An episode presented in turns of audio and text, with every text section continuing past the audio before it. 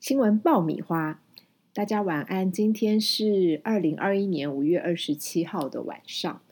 那为什么胃食道逆流不在呢？因为疫情的关系，我们不能面对面的录音，即便是戴口罩也是有风险。另外就是，如果是隔空录音的话，那声音会被压得很扁很扁，那效果也不是太好。所以我们就先试试看，我一个人呢提供一些资讯或者是一些想法，看大家能不能习惯。如果不习惯，嗯，那就算了。是这样的，今天主要的新闻除了不断的在播报呃呃这个得意的人数之外呢，有一个情况就是大家都在等好的疫苗赶快到台湾。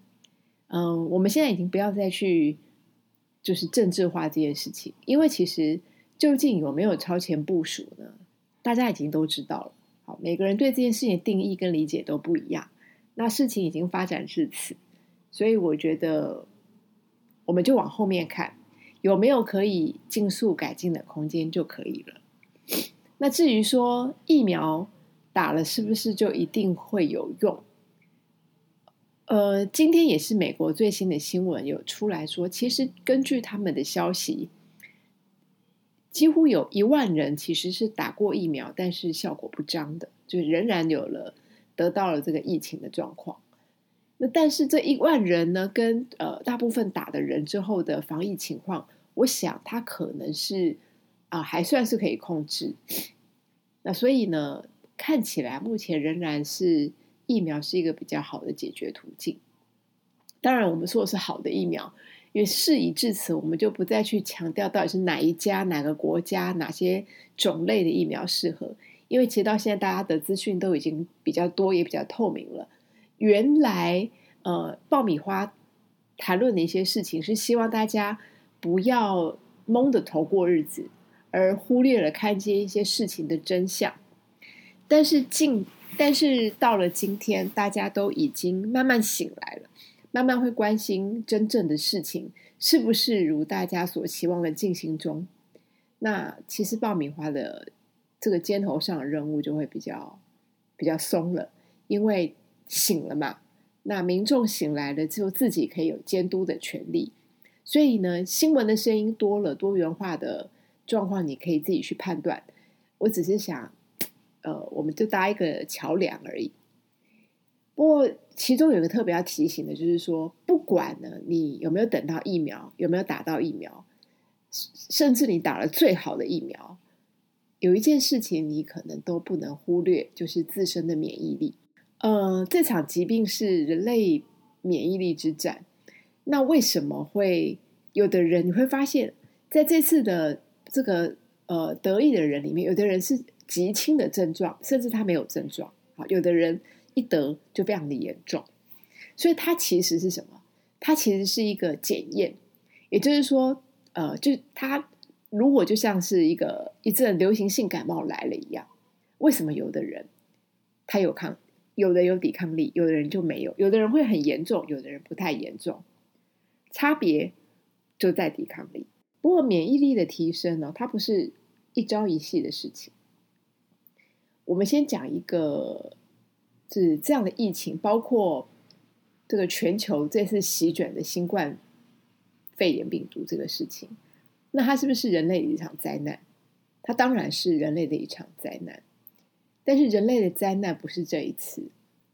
其实早在十三世纪的时候，我们说大概在十三世纪中期，一三四几年的时候呢。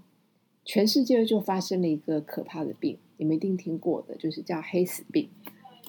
黑死病造成多少伤亡呢？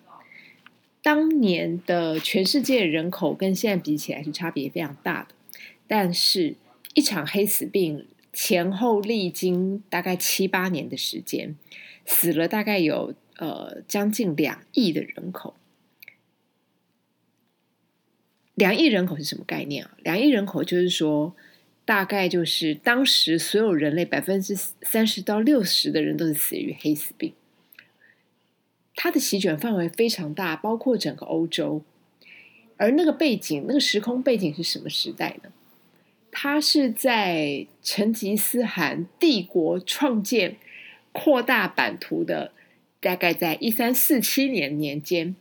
那么，呃，目前的说法是，由于当时呢，成吉思汗的军队，好，呃，里面呢，这个当他这个扩张到欧洲的时候，有一种这种黑鼠啊，带了所谓的病毒过去，也就是我们所说的鼠疫。它造成了整个免疫系统的坏死，尤其是在淋巴肿大之后呢，全身产生败血的症状。黑死病呢会造成这个你皮下组织的坏死，所以呢，通常得病的患者呢，他的这个皮肤会变得很暗黑，身上会出现大大量的淤血的状况，所以人就会变成黑黑的，所以呢，就叫做黑死病。当然，当时因为很长的时间，人们找不到黑死病医治的方式，那么所整个社会跟这个这个国际间充满了忧郁、跟哀伤和恐惧。所以呢，一则是他死亡的症状呢，就是带着这种黑色的皮肤；另外一个呢，也是象征了当时的人感到非常的恐惧跟忧虑。当时的人并没有。那样发达的医学去找出这个病源是什么，所以呢，他们其实摸索了一段很长的时间，也造成了极大的恐惧。我们现在看到，呃，现在的这个医疗防护的做的非常彻底，那是现在的时代，现在是二十一世纪，所以人类的医医医学进步非常发达了。我们首先可以分辨这一个来源是病毒还是细菌。那要补充说明一个，是像新冠这次呢，它是病毒，病毒呢跟细菌是不一样的。病毒呢是需要宿主的，也就是说，病毒呢到了人体之后，它主要的目的呢，病毒自己的目的呢，它是要散播自己影响的力，它希望这个越来越多的人得到这个病毒最好。可是细菌不同。细菌是可以独单独存在，它是可以独立存在。这个细菌啊，它是可以不需要宿主的，而它把这个宿主吃干抹净之后呢，宿主就会死亡。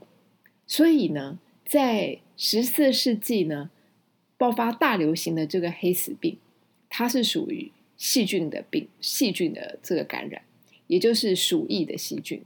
那么当时的情况呢？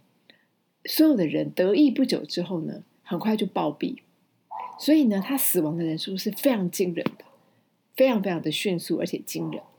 那跟呃新冠肺炎的情况当然不一样，因为传这个传染的主要一个是细菌，黑死病是属于细菌，而新冠肺炎是病毒。刚刚已经讲过了，前面呢是不需要宿主的，所以呢，这个细菌把你吃干抹净之后。这个得的人就会很容易死亡，而病毒呢，它是需要再被传播的，所以呢，只要宿主还可以，它并不主要诉求让得到这个病毒的人死亡。好，当然这个是可以参考一下，大家也可以再去参考更多的医学根据。嗯，我当时呢，这个抵抗瘟疫的时候啊，比较特别的是。瘟疫的那个医生服装，你们可能在其他地方有看到过。它有一个目前看起来感觉上恐怖的面具，就是它是一个描绘啊，鸟嘴呀形状很长的一个面具戴在他的脸上。那身穿了一个长袍大衣。为什么要戴这个面具跟穿这个长袍大衣呢？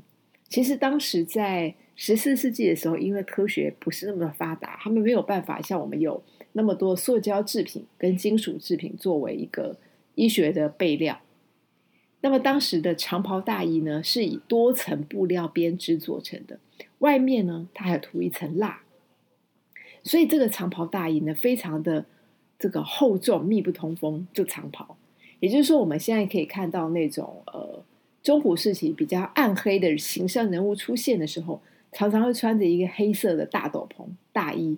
很厚重的感觉，《哈利波特》里面的人，呃，也会穿的那种披风或是长的袍子，就有这个风格。那这种厚重、密不通风的长袍呢，可以保护医生呢不会直接接触到患者，因为它涂了一层蜡。涂蜡的这个布料呢，也能够呢避免有传染性的跳蚤或者是患者的血液依附在这个衣物上。因为你知道鼠疫得到鼠疫的人呢，他们是败血症，所以他们在这个医治的过程里面，身体的一那个这个里面全部是淤血的状态，所以会血液的情况是非常难以控制的，那很容易沾到衣服上。所以这样特殊设计的这个衣服呢，是可以防止。这个医护人员受到更多的感染，而他的面具刚刚讲了，就是他的面具像一个这个尖长长的鸟嘴，看起来好神秘，而且好有距离感。那为什么呢？这个面具的设计是它在这个眼睛的地方啊，它装有一个透明的玻璃，它是可以隔绝患者跟尸体的组织液、血液跟飞沫。也就是最近为什么很多那个呃这次疫情。很多人都要去戴那个护目镜啊，呃，我个人是没有戴。我没有戴的原因是因为基本上我已经不跟人群接触了，不跟人群接触又一直戴着口罩，没有呃群聚的问题，也没有跟人靠近的问题，所以其实基本上戴护目镜呃的需求还不是这么的明显，所以我没有戴。不过呢，当时呃现在就绕回来，我我题外了啊，那么。当时的那个这个像这个长长的这个鸟嘴的这个面具啊，它其实有一个眼睛的方面有个透明的玻璃，就是刚刚讲，它就是防止这个防止组织液、血液或飞沫的这个沾染。那那个像鸟嘴一样凸起，里面这么长的这个这个嘴，这是干嘛呢？这个呢，它里面就还藏了一些东西啊。这长长的鸟嘴除了可以隔绝，也就是说，你看你的呼吸道。它就不再是这么短促的你的鼻子的长度，它有一个长长的鸟嘴作为一个空间，作为一个阻隔的空间。此外呢，这个嘴里面呢，它还有填了一些物质，它这些放了一些这个纯天然的精油，包括龙涎香啊、蜂蜜花呀、呃樟脑啊、丁香啊、呃没药或者是这个留兰香之类的。非非常多的这些呃，我们说纯的具有具有这种香气的这个呃天然的植化的这个精油呢，被留在这个面具里面，它呢可以保护医生不要受到所谓这种呃臭味的伤害以及这个细菌的感染。为什么呢？这个黑死病死亡的人数实在太多了，太大了，所以呢。这个尸体的这个病患坏死呢，当时也没有冷很好的冷冻设备，所以都会发出一些恶臭。就算是有些人他可能还有生命迹象还活着，但是他的身体组织可能已经败坏，所以味道都不好闻。而这些呃这些具有比较浓烈香气的这些草药呢，提提炼出来的精油呢，是有助于减缓这个医护人员的当时在。医治时候呢，所受到的这些干扰。当然，后来呢，他们虽然当时在医治的时候还没有完全掌握这个鼠疫的飞沫传染的风险，但是呢，他们从这个经验上也知道，这个面具跟防护的这个涂了蜡的这个外套是必要的。那么，这个除了这个长长的涂了蜡的这个外套，以及这个很特殊的面具之外，这些当时黑死病的医生呢，还会使用一种木质的拐杖。那这种拐杖来干嘛呢？它是有一个来指示棒一样的方式来检测患者的状况。他不必直接接触病患，他呢，这个直接是用透过这个这个拐杖来接触病人，很多是这样子的，因为他们其实并不知道感染源的时候呢，实际上身体越靠近，对他们的风险是越高的。不过，呃，当时啊，也由于当时的信仰，呃，也认为说黑死病呢，就是一个有罪恶的人才会得到的病，所以呢，他们这些医生有时候拿的这个杖啊，同时有一个任务，就是他要去鞭打这些这些病人。为什么要鞭打病人？因为病人应该是犯了罪，可能是有错，那他们只是要。让他从原罪中获得救赎。当然，现在的人已经知道这个就是一个传染，跟你有没有罪没有关系。我现在传达的只是在中古世纪发生的这一场呃黑死病的疫情呢，延烧了七八年的时间，死了大概百分之五十的欧洲人，也就是，我们的数据是三十到百分之七十，但总的来讲，就是人口大量的减少。这个像世纪末一样的灾难呢，呃，什么意义？你如果问什么意义呢？其实我没有办法回答你。但是在它之后呢，确实因为人口大量的减少，资源呢就重新能够得到比较均衡的分配，以至于说后来呢，这个中古世纪。迎接到了十五世纪的文艺复兴时代，就正式的让整个欧洲跟整个全世界进入了一个新的阶段。嗯，就是说面对疫情啊，我觉得没有人心情会好。它呢，不只是一个身体健康的挑战，更是心理的心理状态的检测。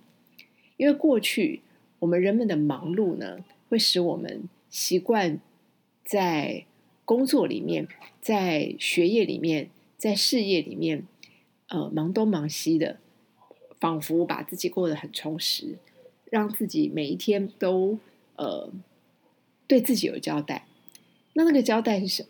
那交代可能是我我赚了钱，我养了家，我做了工作，我是一个认真的人，我是一个有价值的人。那么你的你的价值，就每一个人对自己的这个存在的价值，建立在这个忙碌的工作之上，忙碌的学业之上，或者是忙碌的付出之上。可是，呃，这段时间他不要你再继续忙，他让你停下来。他不管你愿不愿意，你必须停下来，你必须停下来，去看看你停下来之后你的状态是什么。一个是你的健康。一个就是你的心理状态，呃，有一个很大的问题就来了，你真的需要这么忙吗？就是说，生活真的需要我们花这么多的时间在忙东忙西吗？我们忙东忙西，我们忙着让自己成为一个看起来是一个在社会上高高在上的人，这件事情对于。身为一个生命而言，这件事情是不是最重要的？如果这个社会人与人之间不再能够接触，那么，呃，什么东西是你最重要的？也就是说，你已经没有工作了，你也没有需要太忙的事情，因为你没有办法忙了。渐渐的，你会发现，原来你不用忙，你也可以这么过。他就会挑挑战你一个最根本的问题：你为什么要活着？那人活着的目的是什么？那我们每一天每一天的生活，你是不是已经忘了你为什么要活在这个世界上？你活在这个世界上是为了成为呃你名片上面的那个人？那名片上面那个人是你自己吗？那么你跟所有人的关系是你自己吗？那真正你自己的渴望是什么？还是说，其实你没有渴望，你只是就想存在着，而这句话从来不好意思对别人说，因为这不是普世价值。在这个普世价值都迅速改变的这个今天，我们觉得或许是一个机会，让我们重新审视我们的人生到底发生了什么。我们觉得现在疫情发生像做了一场梦，好像一场噩梦，或是一个你根本搞不清楚怎么会这样，它就发生的事情。可是你再回头想，我们再回头想，到底是我们之前过的日子是一场梦，还是这次的疫情是一场梦，还是我们本来不管是过去还是现在，它都是一场梦？那我们到底什么时候要醒来呢？或者是，嗯，我们到底要什么样的生活呢？因为活下来很必要，但是你为什么活下来更必要，不是吗？嗯，今天是二零二一年的五月二十七号，希望大家都如愿以偿的呃躲过这次的疫情，身心平安，晚安。